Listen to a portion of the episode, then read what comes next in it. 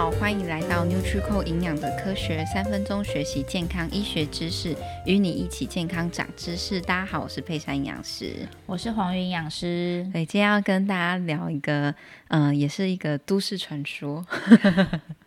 吃米汤啊，真的可以顾肠胃吗？呃，我的经验是效果很好。哦，真的怎么说？而且它特别适合是在医院里面有一些病人，他可能会是因为肠道的问题，他可能需要打强效抗生素。对，那个过程基本上就是每天就是拉拉拉没完。对，都会一直被抱怨说哇，一直拉肚子，然后都会怪说是营养师的问题。那真的不是我们的问题，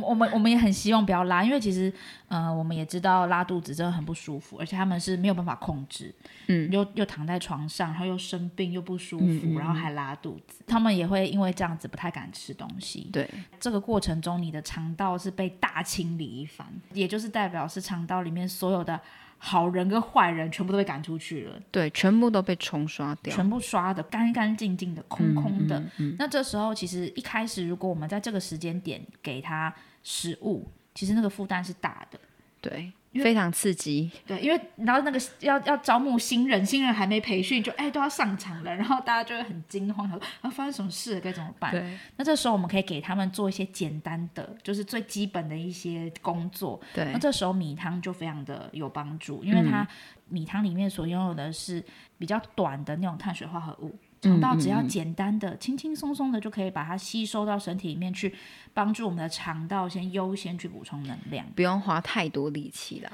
对，因为其实冲刷完之后，就刚刚讲嘛，就是哎，新人刚上，然后都还搞不清楚状况，突然就要我切肉，然后还要我去切菜，嗯、我连菜怎么洗都不知道，或者说我连这是牛肉还是猪肉都不知道。嗯嗯嗯、那这时候其实反而会造成我们肠道过度的负担。嗯嗯，他们本来就是当抗生素下去的时候，然后肠胃道一直在拉肚子，其实也很适用在我们平常拉肚子的人。就是如果你一直拉肚子，一直拉肚子，代表他有一定的状况。就是他可能是有高度的压力，或者是在发炎状况。比如说肠胃炎，之所以叫肠胃炎，就是他就在一个发炎的状况，代表他就很像火在烧。你东西只要进去就很刺激他，就是一碰到他就会啊，那他就要拉肚子。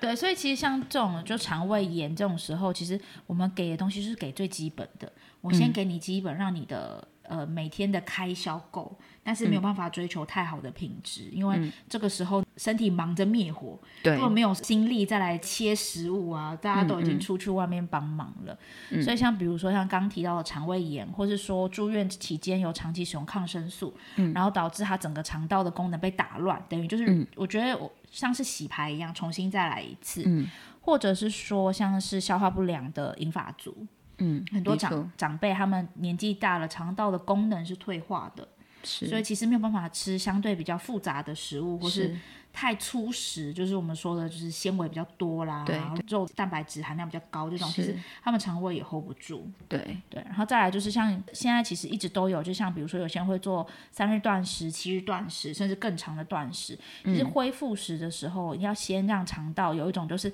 他们休息很久，要先把人家对。优雅，然后非常 peace 的把人家唤醒，哎，不好意思打扰你了，可以起来了吗？对，慢慢的给他一些比较好吸收的，然后比较清淡的东西，而不是哎直接炸鸡下去。哎，好久没吃东西了，赶快炸鸡炸鸡。呃，肠道可能受不了，哦那个、对他可能就会抗议给你看。对，所以他可能要先轻轻的，就像我们在睡觉的时候，大家应该都希望大家是这样轻轻的，嗨，一起床喽，应该不是哎起床喽，你那起来就会很北宋，你的肠道会很北宋哦。对，他就会可能会拉给你看，对，他就北宋给你看。对对对，所以我们今天跟大家讲的是米汤是，其实是我们工作当中其实也很常运用的东西的。那不管是说我们很常见的，可能在医院抗生素常常在吃的人，然后导致的腹泻非常严重。那刚开始要恢复饮食的时候，会选择的食物，然后或者是说断食的人，我现在是一个很常有很多人喜欢用断食的方法，在恢复饮食的时候，米汤也是一个我们很常建议的东西。对，那或者是一些我们很常接触到的银发族的长辈，他们消化不良，甚至是诶，最近这一阵子不管怎么吃东西都一直拉肚子，我们也会使用这样子的方法，从简单的东西开始，慢慢的往上增加上去。那我们可以谈谈怎么做这个米汤。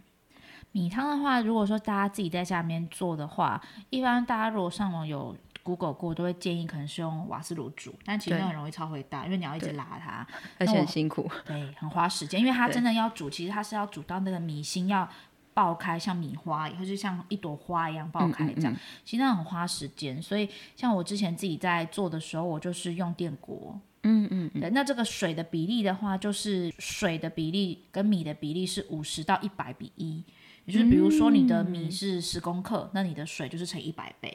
哇，很多哎，比稀饭盖更多多。那个真的就是就是 对，那个是暗。然后因为但是用电锅蒸的话，大家要留意，因为那个没有办法只蒸一次，它大概反复蒸到两次到三次，焖的时间够久，它的那个米心才会爆开，它里面的那些比较。就是分子比较小的碳水化合物才会在它的那个汤，而、啊、我们只取它的汤，下面那个暗是要丢掉的、哦。嗯嗯嗯嗯嗯。啊，这样子，然后一次喝，一开始也不用喝的太多，就五十 CC、一百 CC 先喝，休息一下，哎，觉得肠胃没有什么问题，然后慢慢慢慢可以加量。对。甚至可能到哎喝个两三天、三四天之后觉得还不错，你可以试着像比如说加一些滴滴精进去啊，就小分子的氨基酸，就是让我们的肠道慢慢慢慢的把它的能力养回来。对，就是说。嗯，会建议大家什么东西都从小的东西开始做，就是以米汤来讲是碳水化合物的来源，然后以小分子的。那如果是蛋白质的来源，可以以鸡汤，因为它已经被切的，其实真的蛮小的，然后也可以做修复肠道的动作。对，所以今天跟大家分享的是，吃米汤真的可以顾肠胃吗？可以。哈哈，这是可以的，好，也是我们很常在运用的方式。好，那欢迎大家如果有需要的话，也可以开始做看看。谢谢今天大家的收听，NutriGo 营养的科学，我们下次见，拜拜，拜拜。